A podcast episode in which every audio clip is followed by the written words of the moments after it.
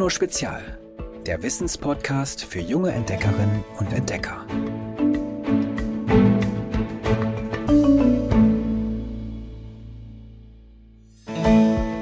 Hallo, ich bin Jette, ich bin 14 Jahre alt und komme aus Hamburg. Mich fasziniert an den Römern am meisten, wie sie es geschafft haben, circa 1000 Jahre lang ein so riesiges Reich zusammenzuhalten.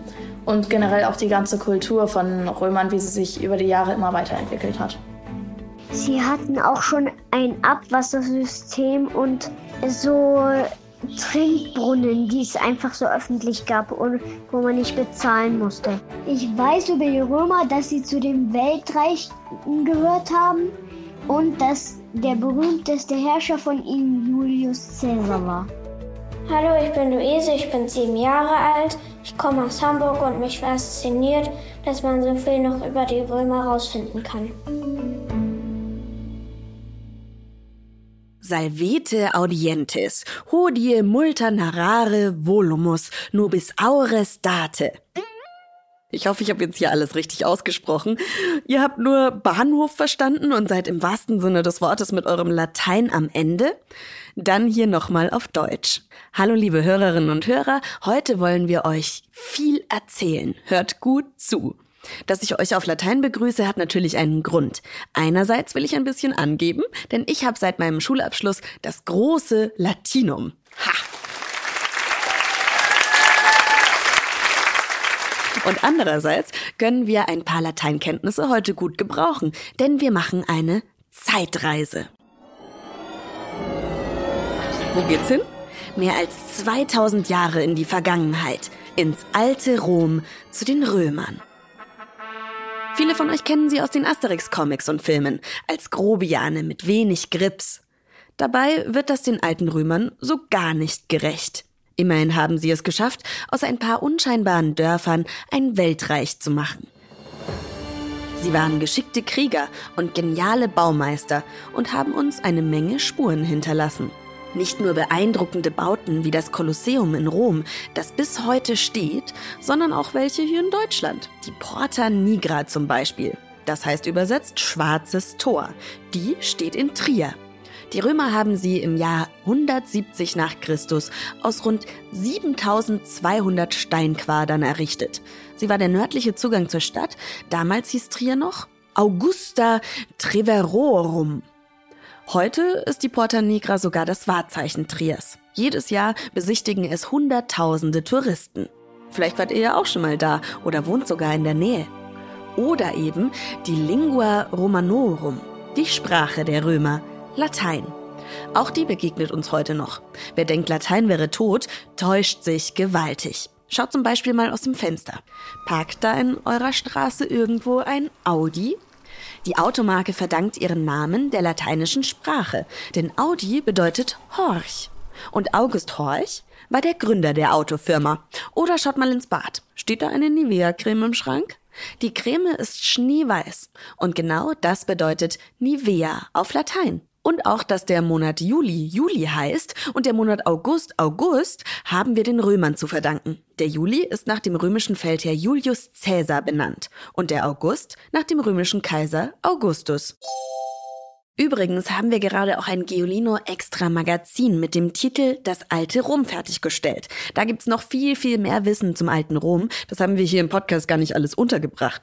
Da gibt's natürlich auch Bilder und man sieht, wie das alles dort ausgeschaut hat. Das kann man sich dann noch viel besser vorstellen. Das Heft gibt's ab jetzt im Kiosk und natürlich auch online. Aber genug der Gegenwart, lasst uns endlich mit unserer Zeitreise starten. Steigt ein. Macht es euch bequem. Wir reisen jetzt in das Jahr 753 vor Christus. In das Jahr, in dem Rom der Legende nach gegründet wurde. Los geht's! Und da sind wir auch schon. Willkommen im alten Rom. Die Geschichte Roms beginnt im Jahr 753 vor Christus. Für alle, die es nicht so mit Zahlen haben, es gibt einen bekannten Merkspruch. Der heißt 753, Rom schlüpft aus dem Ei. Den habe ich schon im Lateinunterricht in der Schule gelernt und kann ihn mir immerhin bis heute merken. Jedenfalls beginnt damals die Geschichte Roms. Und zwar ziemlich brutal. Mit einem Mord.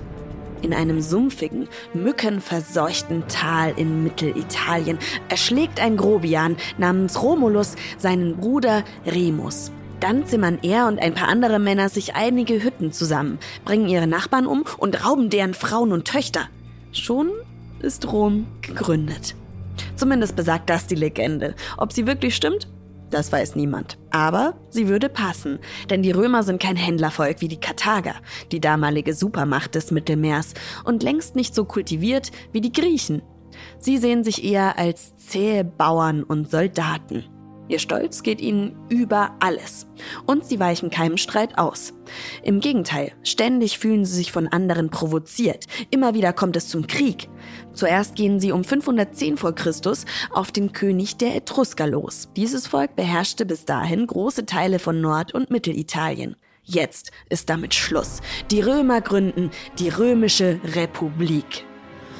Aber die eroberten Teile von Nord- und Mittelitalien reichen den Römern nicht. Also machen sie sich anschließend über die Latiner her, die Volsker, die Äquer und um 218 vor Christus haben die Römer fast die ganze italienische Halbinsel unterworfen. Doch auch das ist ihnen noch nicht genug. Darum knöpfen sie sich dann auch noch Karthago vor. Ihr erinnert euch, das ist die damalige Supermacht des Mittelmeers. Die Kämpfe ziehen sich, mit Pausen, über fast 120 Jahre hin. Vielleicht habt ihr schon einmal davon gehört.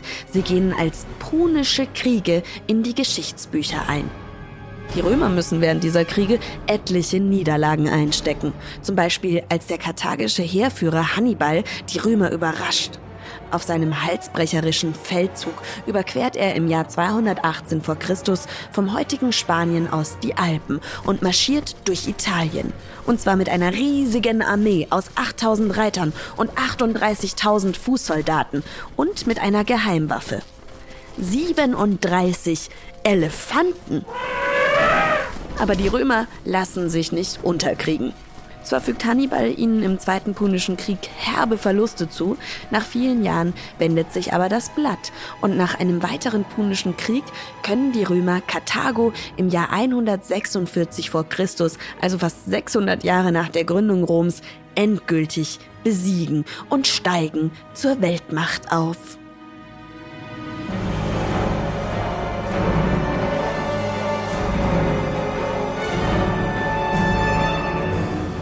Aber wie haben die Römer es überhaupt so weit gebracht und so viele Gebiete erobert?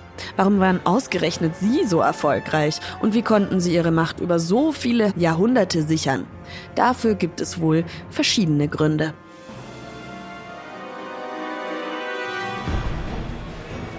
Zum Beispiel sind die Römer ganz schön dreiste Ideendiebe oder netter formuliert begnadete Bessermacher.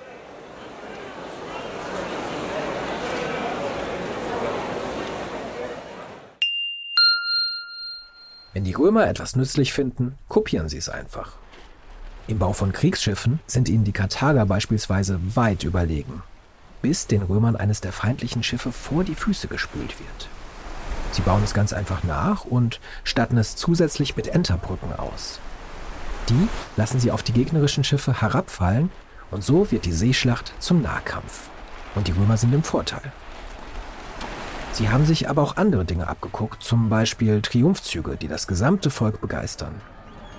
Gewann ein etruskischer Heerführer eine Schlacht, ließ er sich zu Hause kräftig dafür feiern. Solche Jubelpartys sind später auch in Rom beliebt. Ein prächtiger Triumphus ist für einen römischen Feldherrn das Allergrößte. Dabei zieht der siegreiche Heerführer mit einem Lorbeerkranz auf dem Kopf mit seinen Legionären einmal durch die Stadt. Am Straßenrand jubeln die Bürgerinnen und Bürger ihm zu und danach gibt es noch ein Volksfest für alle.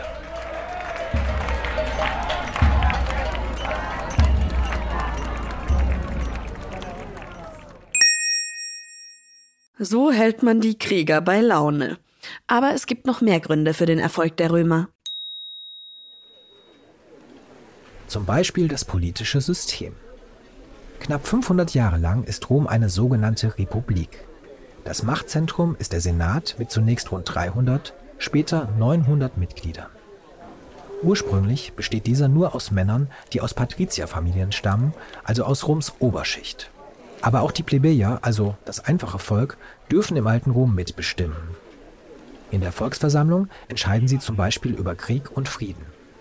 Außerdem machen sich auch sogenannte Volkstribune für die Anliegen des einfachen Volks stark. Später dürfen Männer aus dem einfachen Volk sogar Senatoren werden und als solche die beiden Staatschefs mitwählen, die Konsuln. Auch wenn die Plebejer und die Patrizier ständig um Einfluss und Macht streiten, ist die politische Ordnung stabil und die Republik erfolgreich. Damit hatte aber vermutlich auch die Verwaltung zu tun. In einem so riesigen Reich den Überblick zu behalten und es klug zu verwalten, gelingt den Römern gut. Sie pflastern Straßen, um sogar die entlegensten Provinzen anzuschließen. Und sie führen einheitliche Münzen ein. Wie wir heute mit Euro- und Centmünzen bezahlen, zahlen die Römer mit Aureus, Denar, Sisterze und As. Dass man damit im gesamten römischen Reich bezahlen kann, ist praktisch und erleichtert den Handel enorm. Der Handel ist wichtig und bedeutsam im alten Rom. Denn über das Mittelmeer, das Mare Internum, und auf den gut ausgebauten Straßen gelangen eine Menge Waren aus den Provinzen nach Rom. Und sogar aus noch entfernteren Weltgegenden treffen Schiffe und Karawanen ein. Sie bringen Seide aus China oder Honig vom Schwarzen Meer. Und so können die Menschen auf den Märkten Roms selbst die exotischsten Waren kaufen.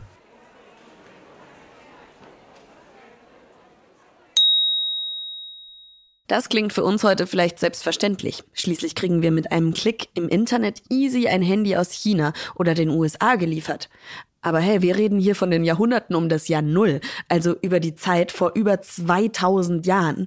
Und da war es alles andere als selbstverständlich in solchem Wohlstand zu leben, wie es die Menschen zum Teil im römischen Reich taten. Womit wir schon beim nächsten Punkt wären, der die Römer so erfolgreich machte. Teil des Römischen Reichs zu sein, hatte nämlich eine Menge weiterer Vorteile. Die Römer haben unzählige Städte in den eroberten Gebieten gegründet, zum Beispiel Colonia Agrippina, das ist das heutige Köln, oder Mogontiacum, das ist das heutige Mainz. Dort leben die Einheimischen in Steinhäusern statt in wackeligen Holzhütten mit frischen Wassern aus Aquädukten, also römischen Bauwerken, die sozusagen mit Wasserleitungen das Wasser transportiert haben und mit Bädern, mit Fußbodenheizung. Die haben nämlich die Römer erfunden. Und diesmal wirklich, nicht nur nachgemacht. Solche Städte zu errichten war gleich doppelt raffiniert von den Römern. So haben sie sich einerseits die Gebiete gesichert und andererseits haben sie den Einheimischen gezeigt, wie komfortabel sie im römischen Reich leben können. Viele Völker haben sich ihnen deshalb sogar freiwillig unterworfen. Und ein weiterer Vorteil für die Menschen in den eroberten Gebieten war damals der römische Frieden, Pax Romana genannt. Der versprach den Bürgerinnen und Bürgern des römischen Reichs, dass römische Soldaten die Bewohnerinnen und Bewohner aller Provinzen vor Räubern und feindlich gesinnten Völkern beschützen. Das war zu dieser Zeit ein ziemlicher Luxus. Außerdem durften Neurömerinnen und Neurömer ihren Glauben und die Götter behalten Sie haben Bürgerrechte bekommen und die Männer konnten in der Armee und in der Politik Karriere machen. So haben sich Fremde schnell einheimisch gefühlt.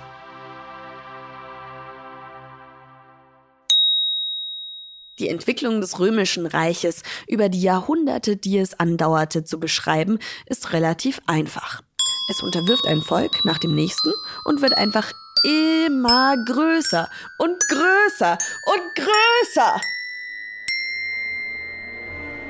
Während seiner größten Ausdehnung ist das Reich der Römer 8,3 Millionen Quadratkilometer groß.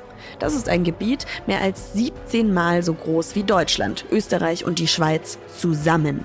Das Imperium reicht von Britannien, also dem heutigen Großbritannien, bis nach Ägypten. In den folgenden Jahrhunderten haben die Römer alle Hände voll zu tun die Grenzen ihres Riesenreichs zu sichern, zum Beispiel durch lange Schutzwälle in Britannien und Germanien. Diesen sogenannten Limes, das ist das lateinische Wort für Schutzwall, könnt ihr heute noch an vielen Orten besichtigen. Auch in Deutschland. Vielleicht habt ihr ihn ja auch schon mal gesehen. Viele der Kastelle, Wachtürme und Wallanlagen sind originalgetreu wieder aufgebaut worden. Zum Beispiel im Rheintal, in der Nähe der Gemeinde Bad Hönningen in Rheinland-Pfalz. Dort könnt ihr einen solchen Wachturm besichtigen. Oder in Pfünz, in der Nähe der bayerischen Stadt Eichstätt. Dort gibt's ein großes Kastellgelände. Ist es nicht verrückt, wo die Römer überall waren? Wenn ihr euch das noch nicht so gut vorstellen könnt, habe ich noch einen super Tipp für euch. Denn es gibt eine Internetseite, auf der man eine römische Version von Google Maps findet.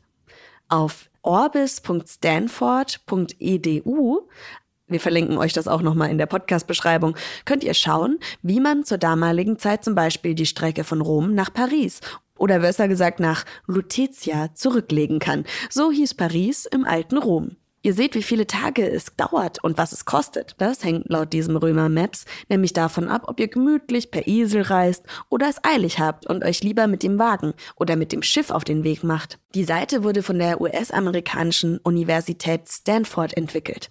Das ist eine der besten Unis der Welt.